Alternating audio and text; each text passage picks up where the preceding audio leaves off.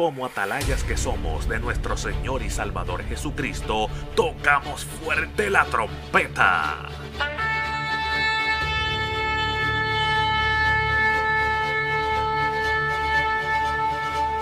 Con mensajes de alerta, somos Aplastado Podcast.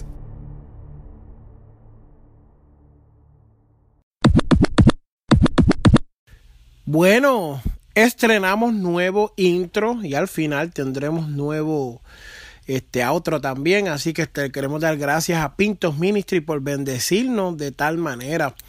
En este podcast eh, tengo título y el título es La prioridad número uno de la iglesia madura.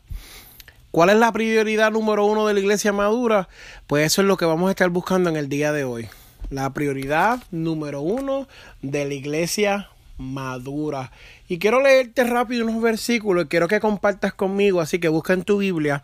Si tienes que buscarle en las páginas así, pues dale pausa y nos sigues en unos segundos. Cuando tengas la Biblia, vamos a estar buscando en Lucas capítulo 15 y vamos a estar navegando por ahí. Realmente me voy a basar desde Lucas capítulo 15 del 1 como hasta el 24 Lucas 19, 10 y Mateo 18, 10 y 14. Y quiero comenzar hablando, diciendo lo que dice la palabra. Amén. Se acercaban a Jesús todos los publicanos y pecadores para oírle. Y los fariseos y los escribas murmuraban diciendo, Este a los pecadores recibe y con ellos come. Entonces él les refirió esta parábola diciendo, y comienza con tres palabras bien bonitas y bien profundas, pero quiero leerte algo en Mateo que es bien importante. Si escuchas esto, es que hoy nos fuimos a, la antigua y vamos a estar leyendo la Biblia de la Biblia. Casi siempre usamos nuestras tabletas o ya tenemos todo preparado, pero en el día de hoy quise darle el efecto especial de que le íbamos a leer así en persona. Así que mira, ¿qué dice Mateo 18:10? Pues mira, sencillo. Mira que nadie, mira que no menospreciéis a uno de estos pequeños. Porque os digo que sus ángeles en el cielo, en los cielos, ven siempre el rostro de mi Padre que está en los cielos. Porque el Hijo del Hombre ha venido para salvar lo que se había perdido. ¿Qué os parece si un hombre tiene 100 ovejas y se descarría una de ellas. Y comienza hablando acerca de las ovejas. Pero yo quiero terminar el 14 diciéndote, así no es la voluntad de vuestro Padre que esté en los cielos que se pierda uno de estos pequeños. Yo voy a leer la parábola de las ovejas acá, por eso brinqué. Pero quería terminar leyendo que así no es la voluntad de vuestro Padre que esté en los cielos que se pierda uno de ellos. Hoy en día yo quiero hablar contigo y quiero romper esto lo más mítico posible y lo más meticuloso y al punto, la coma, todo. Pero quiero comenzar diciéndote que hoy en día la iglesia tiene un desenfoque total. Hermano, no generalices, pues no generalizamos.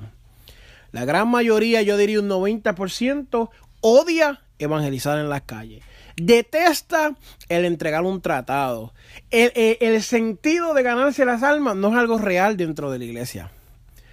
Yo he hablado con muchos iglesias. Ay, hermano, no diga eso. Pues mire, hermano, sabes que yo he hablado con muchos pastores, muchos ministros, y ellos eh, creen que haciendo un servicio, creen que haciendo una campaña, creen que haciendo una convención, un congreso, las almas van a llegar.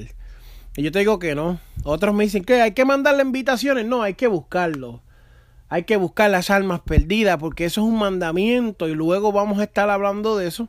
Es un mandamiento que Dios nos da.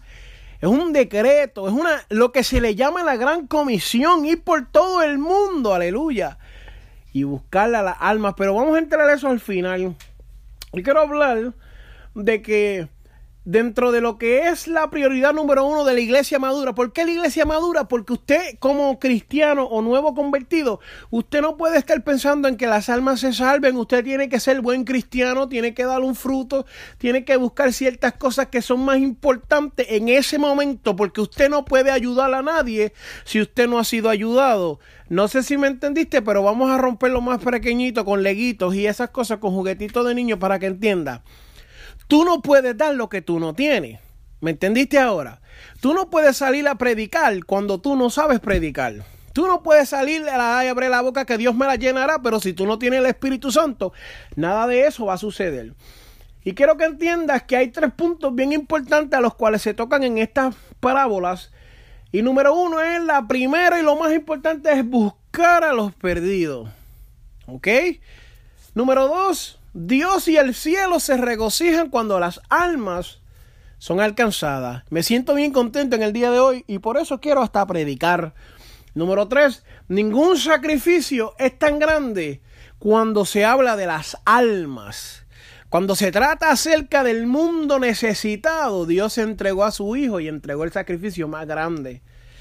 Y hay tres personajes protagonistas de estas historias y número uno, hablamos con el pastor de las ovejas. Número dos, hablamos con la mujer de las diez dracmas o las diez monedas. Y luego hablamos con el padre.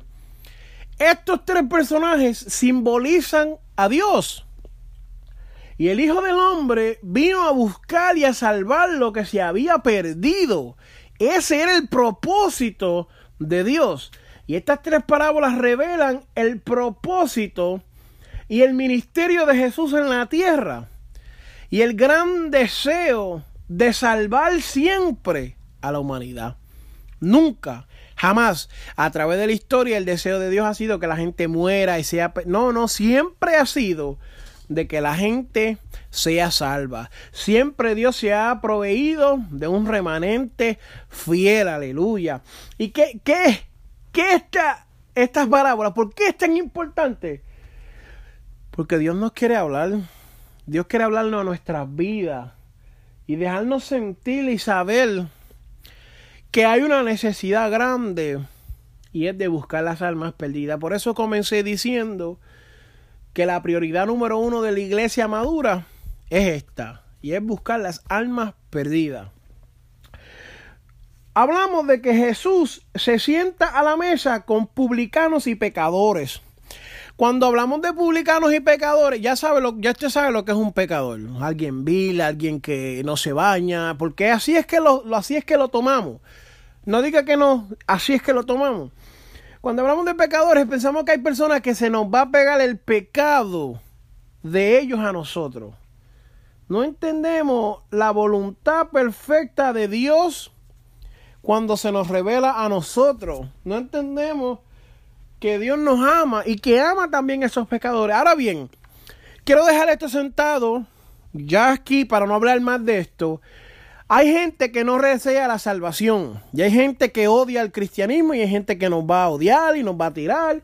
Y hay gente que lo que hace es jugar con Dios. Y yo estoy hablando con la gente que verdaderamente necesita salvación. Hay gente que realmente no la va a necesitar, pues amén, gloria a Dios. Pero los que la necesitan para esto Dios se le abren todas las puertas para ser salvo, aleluya.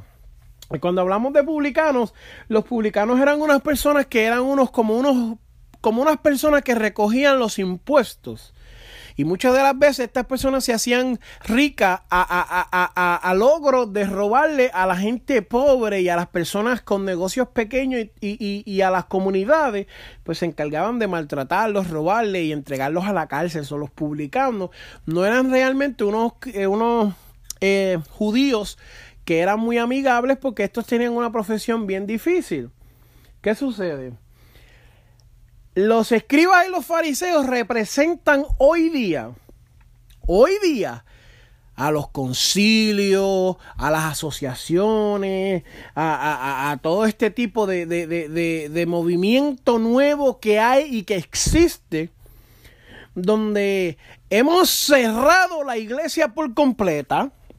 Y si tú no eres parte de este grupo élite, pues no eres parte de Dios, no eres parte del Evangelio, no eres parte de la salvación, Dios no te puede alcanzar. Y si yo quiero que la gente llegue, yo pongo un parcal, una parcarta al frente de mi iglesia invitando a la gente y, y yo los llamo y digo los pecadores vengan, si no quieren venir, pues que no vengan. En su tiempo vendrán. Eso no es lo que dice la palabra, pero hay muchos pastores que dicen eso. Y cuando hablamos de los fariseos y los escribas, me refiero a la religión que se mueve en el mundo en el día de hoy, al cristianismo falso que impera entre medio de las fuentes del Evangelio. Dice, estos murmuraban diciendo, este a los pecadores recibe y con ellos come. Cuando Dios, en forma de Jesús, entiende esto, Él le habla una parábola, le dice, ¿qué hombre de vosotros teniendo cien ovejas, si pierde una de ellas, no deja las noventa y nueve en el desierto y va tras la que se perdió hasta encontrarla. ¿Qué sucede aquí? Yo quiero explicarle unos puntos bien importantes por los cuales yo entiendo que puedes bendecir tu alma. Porque para entender esto y identificarlo tenemos que entender el contexto de esta historia. Primero que nada, eh, estas 100 ovejas representa muchas veces la creación. Y las 99 son los huéspedes espirituales y la una oveja perdida somos nosotros los humanos. Cuando habla de 100 ovejas, habla de un size normal típico de aquel tiempo de los rebaños. Y las dejó en el desierto, se cree que no las dejó solas porque los pastores no pastoreaban solos, porque había mucha criminalidad, había mucho... Eh, eh, forajeros y esa, ese tipo de personas que se robaba, abusaba de esta gente. Y los pastores no eran gente, eh, no eran eh, gente entrenados en la guerra, eran gente que pastoreaban animales eh, sencillos, ovejas. So, la mayoría del tiempo cuando se entiende que se dejan en el desierto, se cree que habían otros pastores que velaban esa congregación o ese rebaño.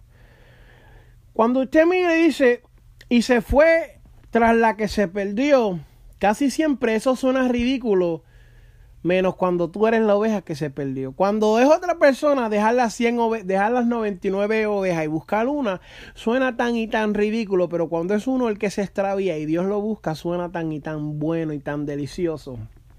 Y, y, tan difícil de entender a veces porque nos hacemos los tan difíciles. Pero quiero que entiendas esto. Cuando habla, aleluya, eh, de los pastores, esta era una profesión poco eh, deseada dentro de los judíos. Qué, cosa más interesante. Dios le da un ejemplo con los cual ellos no se pueden identificar.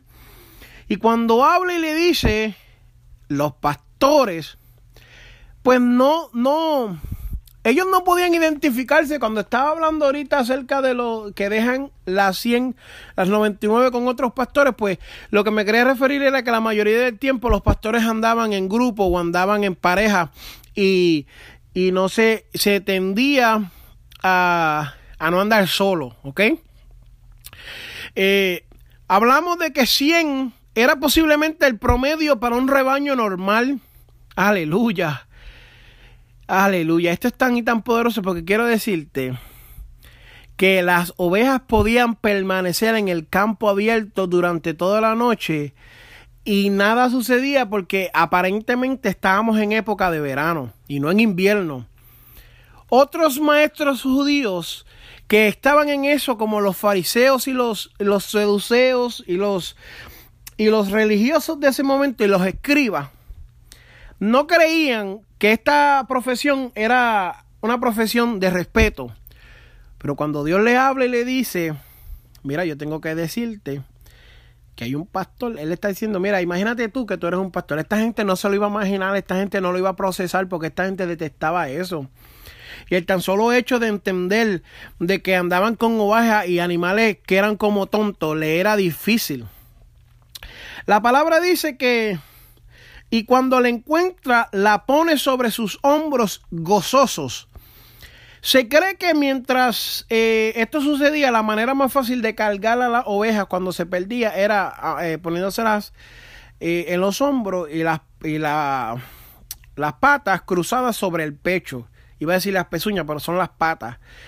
lo que yo quiero que tú entiendas de esto es que la Biblia dice, y cuando la encuentra la pone sobre sus hombros gozoso, y al llegar a la casa reúne a sus amigos y vecinos diciéndoles, gozaos conmigo, porque he encontrado mi oveja que se había perdido.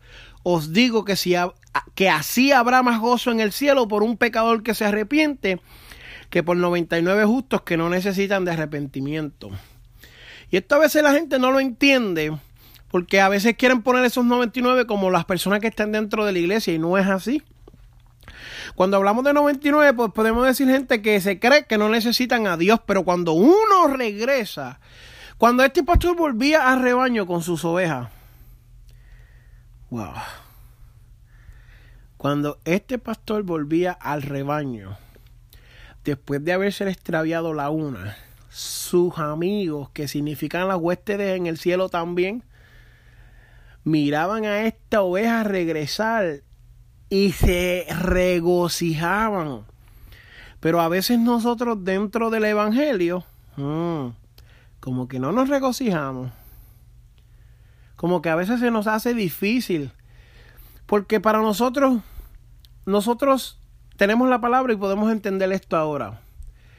Cuando una oveja se perdía era un día completo de trabajo. Yo no sé cuánto tú trabajas en un día y yo no sé cuánto tú cobras en un día, pero el promedio de, de lo que las personas en los Estados Unidos hoy 2020, 2020, ¿verdad? Las personas trabajan son 8 horas en un día y aproximadamente ganan de 10 a algo más, pero vamos a ponerlo a redondearlo a 10 dólares. A 10 dólares la hora. Estás mirando 80 dólares en lo que es dinero.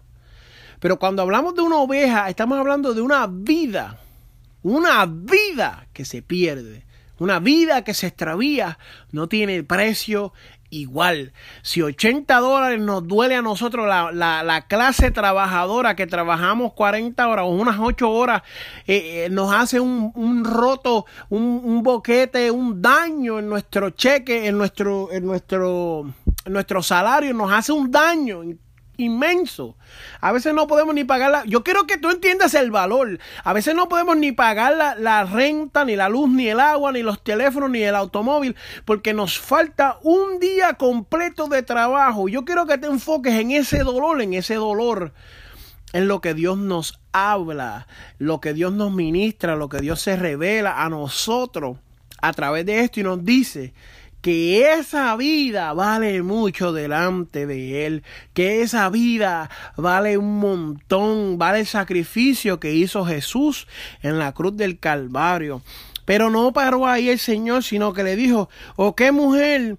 Voy a leer la parábola completa y luego la vamos a explicar para así no turbarme. Y dice, ¿o oh, qué mujer que tiene 10 dracmas? Si pierde una dracma, aleluya, esto está poderoso. Si pierde una dracma, no enciende la lámpara y barre la casa y busca con diligencia hasta encontrarla.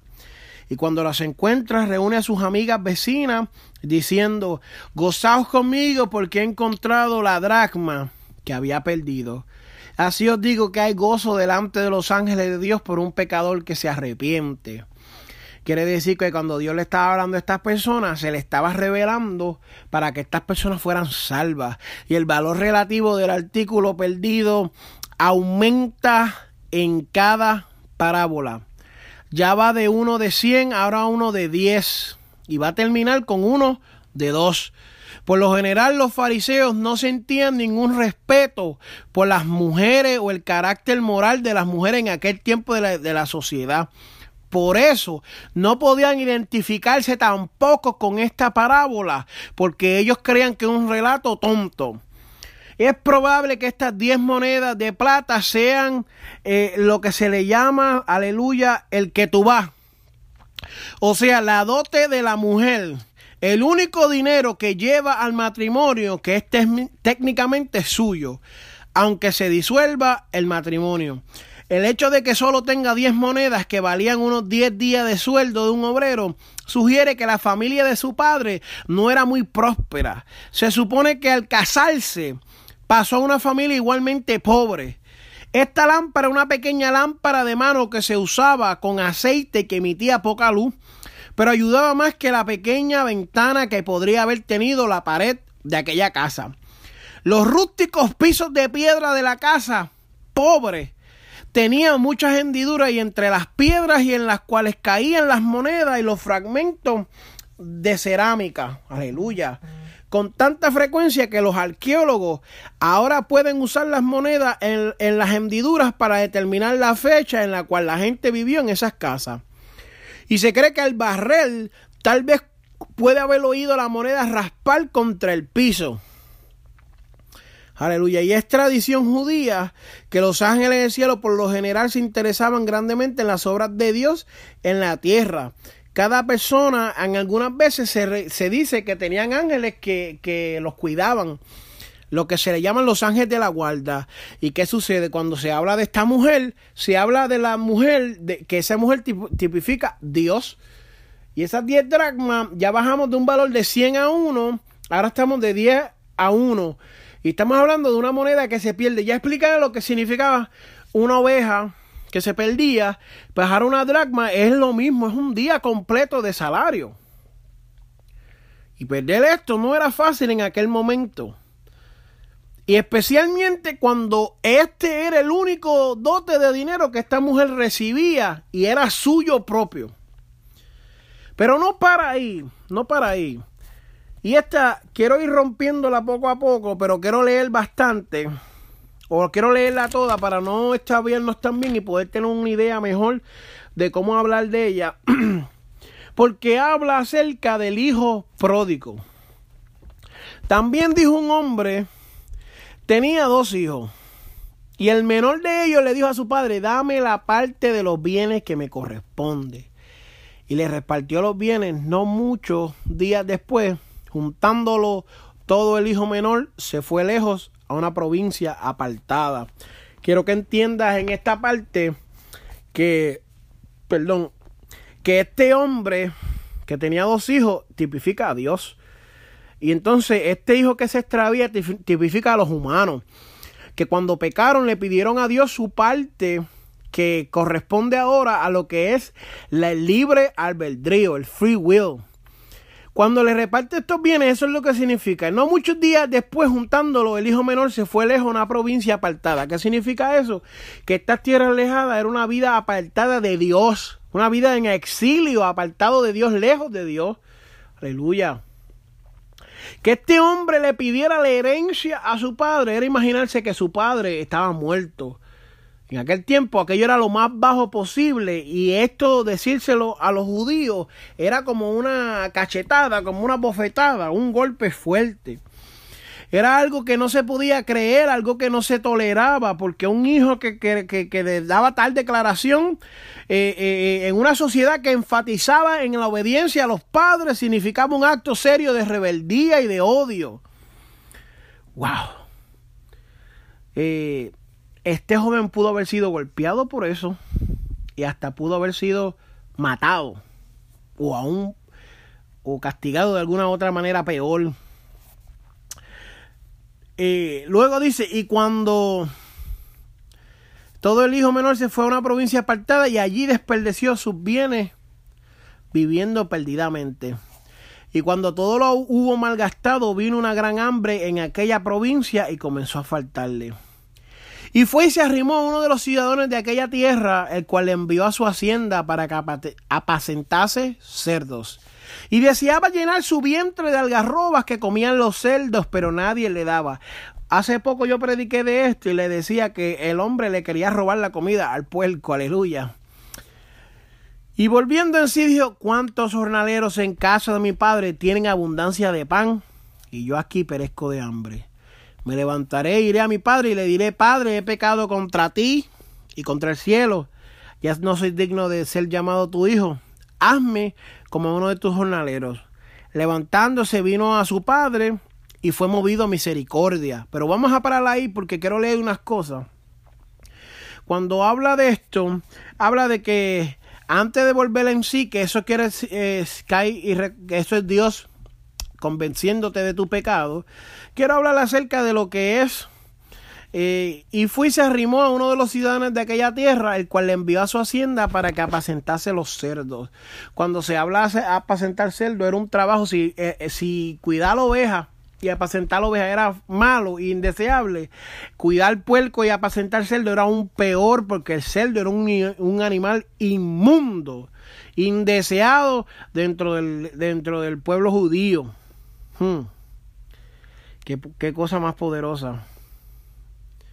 Eh, se cree que muchos judíos emigraban para buscar su fortuna en otras áreas de mejor apremio económico. Y esto no era malo. Lo que era malo era desear que su padre estuviera muerto y recibiendo su herencia. La ley judía permitía que el padre determinara cuáles bienes, específicamente la tierra, serían para cuáles hijos antes de morir pero solo podían tomar posición cuando el padre muriera. Y el padre que era el administrador, pues con ese era su dinero, él podía hacer con él lo que quisiera. Por lo tanto, ese hijo podía saber lo que era suyo legalmente. No podía vender sus bienes, sin embargo, este muchacho los desperdició. Mira qué cosa más profunda. Muchos judíos, eh, como dije ya, emigraban. Esto no era malo, pero era necesario que tú entiendas que el pecado que te aleja de Dios siempre es malo. Se cree que este muchacho no tenía más de 18 años y aunque esto no es de importancia en este momento, es importante entender, aleluya, de que no importa tu edad, Dios te quiere salvar.